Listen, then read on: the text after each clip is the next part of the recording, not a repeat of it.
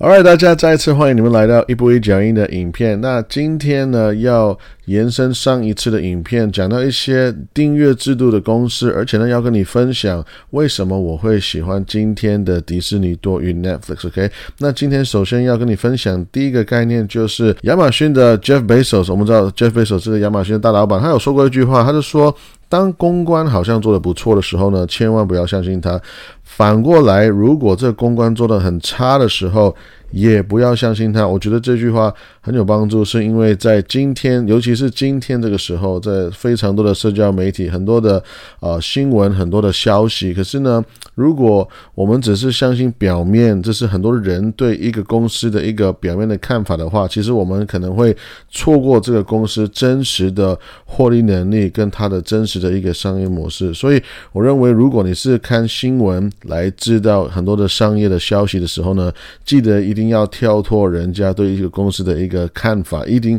要先看这个公司到底发生什么事情。我觉得这个是一个蛮不错的一个一个提醒。OK，那再来呢，就是先跟你分享一个我觉得呃最近一个蛮棒的一个新闻，就是 Moderna。其实我们都知道这个是近两年来呢一个其中一个非常赚钱的公司，因为呢 Moderna 哎直接就是因为肺炎那个呃。直接得益的一个获益的一个公司，对不对？所以其实，在两年间呢，它这公司哇往上飞啊，直接就涨了七倍那么多。那可是最近呢，我觉得一个蛮有趣的一个新闻，就是 呃，有一个新闻跑出来说，嘿，这个 Moderna 的 CEO 呢，他就直接卖了四亿美金的股票，然后呢，还删除 delete 掉他自己的 Twitter 的那个账号。我觉得这个新闻超好笑，因为在啊，我看到的社交媒体里面呢，这直接就炸。开就是非常的很多的议论，很多的讨论的一则新闻，OK。然后呢，我们也看到也是呼应了 Moderna 最近的几个月的一个股价的下跌。那这个也是呃，好像蛮合理的，因为我们看到全世界的肺炎好像都已经有一个不错的一个控制，Right？那可是呢，重点来了，就是当我在持续在阅读这个新闻的时候呢，我发现这个其实是假新闻了，应该说它是非常被夸大事实的一个事情，OK。其实这个公司的老板 CEO 的确。没有错，他是有卖 Moderna 的股票，可是呢，跟大家在讨论他的这个数字呢，其实只有不到十分之一左右。所以我觉得这个呃新闻应该说跟大家分享，也是因为这也是对我自己一个提醒了，要小心你们所接触到的一些讯息。不过呢，的确这个人的确是呃有删掉他的一个社交媒体的 account，所以记得看新闻呢，一定要跳脱很多人的意见，而是专注在这个公司真实在发生的事情。这是对你跟我对我自己的一个提醒。Alright，那当我在看今天的市场呢，我看到像 Netflix 啦，或者是说呃 Viacom，或者是说呃 Walt Disney 呢，其实我都看到在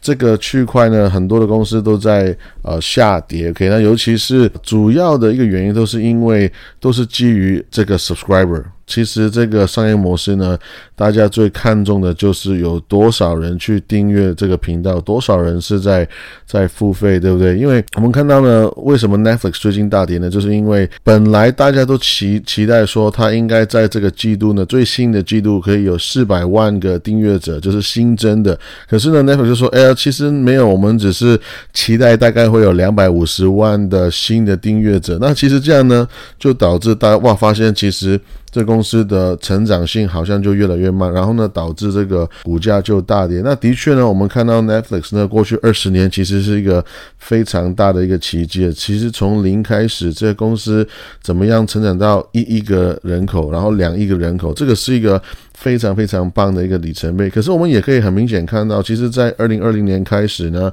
啊，这是在美国本土的 Netflix 的。订阅的人的数量的成长，其实相对是越来越慢。其实很大程度的 Netflix 是依赖这个国际用户的一个成长，所以你可以看得到呢，这边粉红色。的那个 bar 其实是涨得越来越快。那其实，在另外一个角度看也是一样。我们尤其是看到最近五年的，如果你用不同的 scale 去看，你会发现哇，其实好像美国根本就没有怎么样成长。这个图呢更是明显。其实你看到这个红色线就是美国的订阅量呢，其实它有点像是一个线性的成长。可是呢，哦，如果你看国际的一个订阅的用户数数量来看，它算是呃可以持续带着 Netflix 往上涨的一个原因呢。毕竟呢，它是一个波动非常大的一个市场。换一个角度来看呢，其实我们看到像 Netflix 它的用户量越来越多的时候，我们可以看到里面的占比呢，就是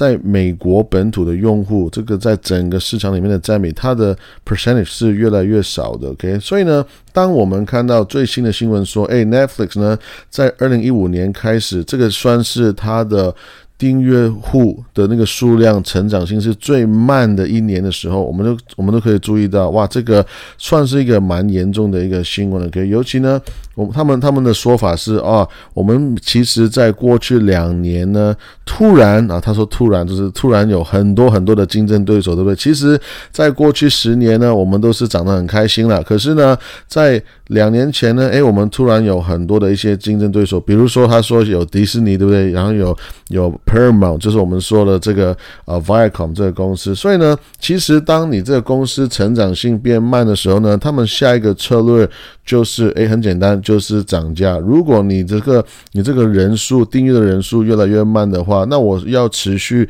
在一个高成长，让我的营收跟获利有持续增加的话呢，那么我下一个。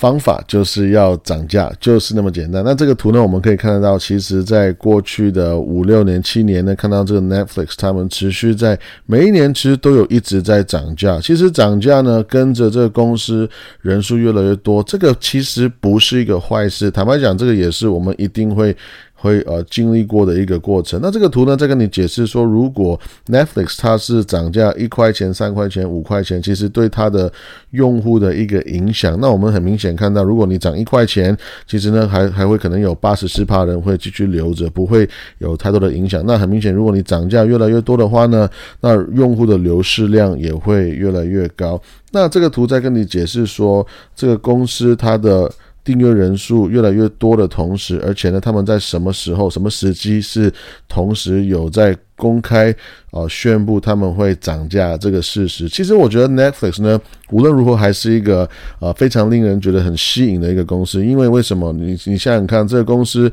他们涨价基本上涨了可能快十趴的一个速度，可是呢，这个公司涨价涨十趴、十一趴，可是却还是可以持续有超过一趴的一个。订阅数量的一个成长，也就是说，大家是的确是喜欢 Netflix 的，他大家是的确是很爱使用这个商品，而且呢，这个也告诉我说，哎，这个其实是一个非常好的一个一个商业模式，是一个非常好的公司，它才可以做到持续涨价，却还可以有持续更多的用户数量。那我觉得今天的主讲呢，还是要讲到说，为什么我会喜欢啊？迪士尼呢是比 Netflix 多的，OK，其实这个图我觉得蛮有趣的。这个图在跟我们解释说，啊，几个比较大的一些竞争对手，他们所现在在在的一个用户的数量。所以，我们先看中间的呢，这个橘色的圈圈呢，这个就是 Netflix 现在的啊一个一个状态，right？然后再来呢，就是啊左边呢。红色的框框就是迪士尼，OK，那你可以看得到这个六十九点一呢，基本上就是啊所有的迪士尼的订阅的数量加在一起，就既包括这个呃 Hulu 啦、Disney Plus 啦、ESPN 等等。那你这样看呢，很明显好像哇，迪士尼的订阅数量已经是超过呃 Netflix。其实其实不是哦，如果你看这个 Disney Plus 呢，很明显它其实啊大概是 Netflix 的一半左右，对不对？然后再来呢，右手边这个是 Vi。就是他们的呃最经典的这个 Paramount，就那个雪山的这个电影公司。啊，你也可以看得到，其实呢，虽然整个 Viacom 呢也是有一个非常健康的一个订阅的一个人口，可是其实 Paramount Plus 呢也是一个全新的一个订阅制度，所以我会认为呢，这个 Disney Plus 跟 Paramount Plus 呢，其实他们还是一个非常早期的啊一个订阅的一个一个 business 当中，OK，所以其实他们如果跟他们真正的一个获利能力，OK，真正可以赚钱的一个一个 potential 呢？我认为还是有一个蛮蛮长的一个时间。其实他们的潜力还没有完全发挥出来，OK。那我会期待呢，他们不仅是他们的订阅的数量会成长，而且是会快速的成长。因为其实 Netflix 呢前面很辛苦的打下很多的江山，其实是花了很多的精力时间跟大家来分享说，嘿，你知道吗？其实你们可以在网上在网络订阅这些好的内容，其实 Netflix 是。花了非常多的成本还有力气来说服大家来做这个事情，所以呢，其实现在大家已经觉得哇，其实我网络上面看东西是很习惯的，我们看 YouTube 或者看 Netflix，right？可是现在呢，诶，我又多了 Disney Plus，又多了这个 Viacom，多了这个 Paramount。其实大家会发现，其实这个不不是很难去做的一个决定。反正这边有我喜欢看的 show，那我就增加嘛，我就持续的去去观看他们。所以呢，我会很期待，也而且是非常容易去。预估说，像 Disney Plus 还有这个 Paramount Plus 呢，他们都会有一个至少非常高的个位数的一个趴数来成长，甚至是我会很期待他们会有啊很简单、很轻松的可以做到一个双位数的一个成长，就有点像是我们看到 Netflix 的前面十年的一个很很辉煌的时期一样。因为简单讲，你的 base 你本身的人很少的话，那其实你成长的速度呢也相对会快很多。可是我们现在看到的是，像 Viacom、像 Disney 呢，他们都是真金白银呢，是想要要持续去增加他们的订阅数量。也就是说，他们有花非常多的资源跟成本，要持续在冲这一块。我们继续来看这个图，哇，这个图呢？更是让我们看到，OK，Netflix 是很酷哦。他们从零开始到两亿的人口，可是我们看到现在 Disney Plus 呢，因为像我前面讲的，像 Netflix 已经呃有做了一个非常好的底了，所以今天大家来签这个 Disney Plus 呢，相对是简单很多的。因为毕竟诶，米老鼠 Mickey 其实超级红的、超级老牌的一个品牌，对不对？所以大家呢要要入坑呢，要要要去付费呢，是相对简单很多。所以你也看到 Disney Plus。短短一年呢，我的天呐，它已经是冲到有超过一亿的一个人口，而且呢，你可以发现这个他们